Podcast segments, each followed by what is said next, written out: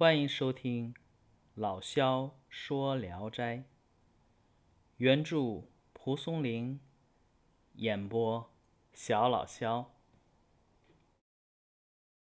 今天这个听众一看这个题目啊，可能感觉很奇怪，《聊斋志异》还有一篇叫《老人与海》啊，其实是这样的啊，因为。接下来两篇啊都特别短，所以把它合在一块儿了。然后呢，有一篇的名字叫《张老相公》，这不就老头儿吗？然后另外一篇的名字叫《海大鱼》，这不就是老人与海吗？好，这个名字啊，其实就玩个梗啊。呃，我们书归正传，开始讲故事。第一篇，张老相公。这个张老相公呢是山西人，他呢要嫁女儿，便携带着家眷去江南，亲自张罗为女儿购置嫁妆。船走到镇江金山时啊。张老相公先渡江，并事先嘱咐家中人呐，待在船中，不要做一些腥膻的食物。这是因为啊，江水里有个源鱼精。呃，什么是源鱼呢？这个源啊，上边是个圆，就一元钱、两元钱的圆。下边呢是一个，呃，苍蝇的蝇内内右半边儿长得呀，其实就和鳖王八差不多，其实就是王八鳖一类内属的啊，就这么个东西。这个圆鱼精呢，闻到香味儿就冒出水面，弄坏船只，是吞吃行人，危害的时间呢。已经很长了。张老相公走后呢，这个家里人呢，哎，忘记了嘱咐，在船中烤肉吃。忽然呢，一阵巨浪把船呐掀了个底儿朝天，妻子儿女啊都沉入水里。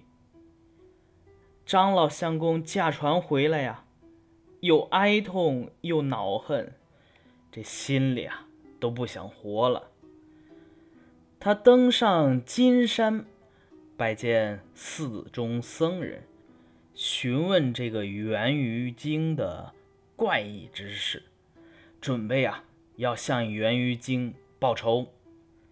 僧人听了以后，害怕的说呀：“我们天天守着这个东西。”都怕惹上灾祸，只得像对待神一样对待他，就祈祷他呀不要发怒。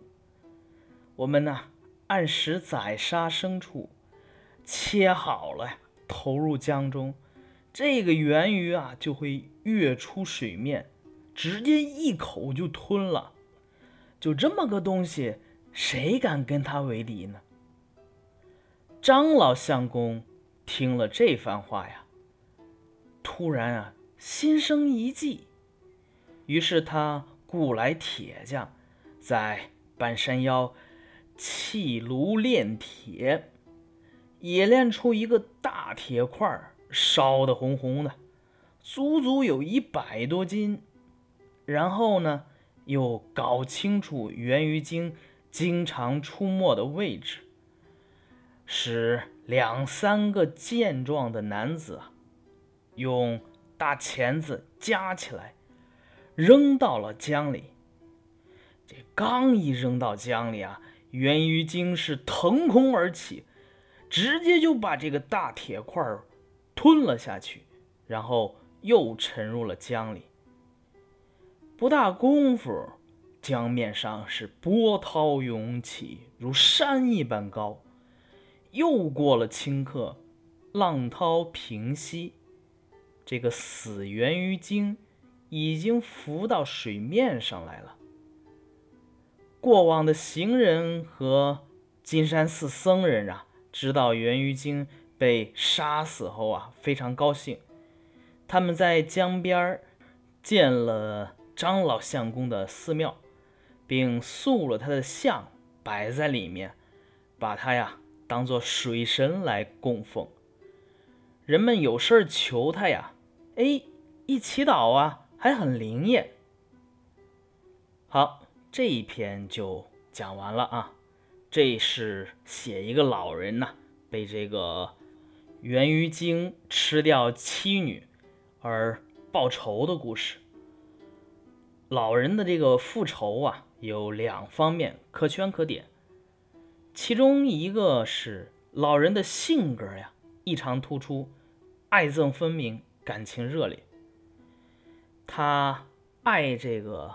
即将出嫁的女儿啊，亲自带着妻女从山西到江南来送嫁、采买嫁妆，这是爱。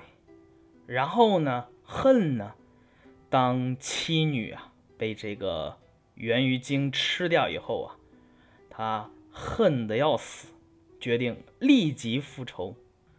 而这个复仇啊。尤其体现了老人的沉稳和智慧，他并没有简单草率的去找源于精拼命啊，而是有条不紊的夜四僧进行调查研究，寻找报仇的方法。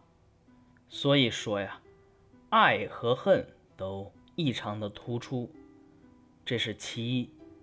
其二呢，老人报复源于精的方法呀，奇特而巧妙，富有传奇色彩。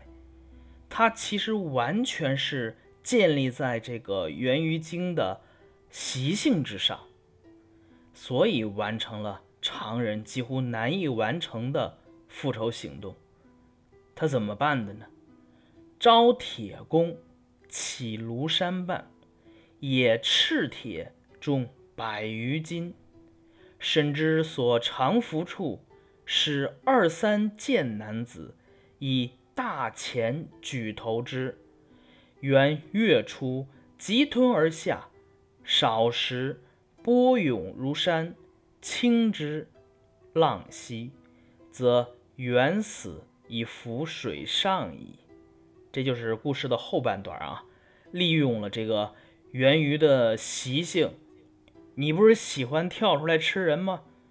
我给你这么个家伙，看你吃不吃得了。由此来报仇了。好，这就是第一个故事啊。然后第二个故事，也就是老人与海的那个海。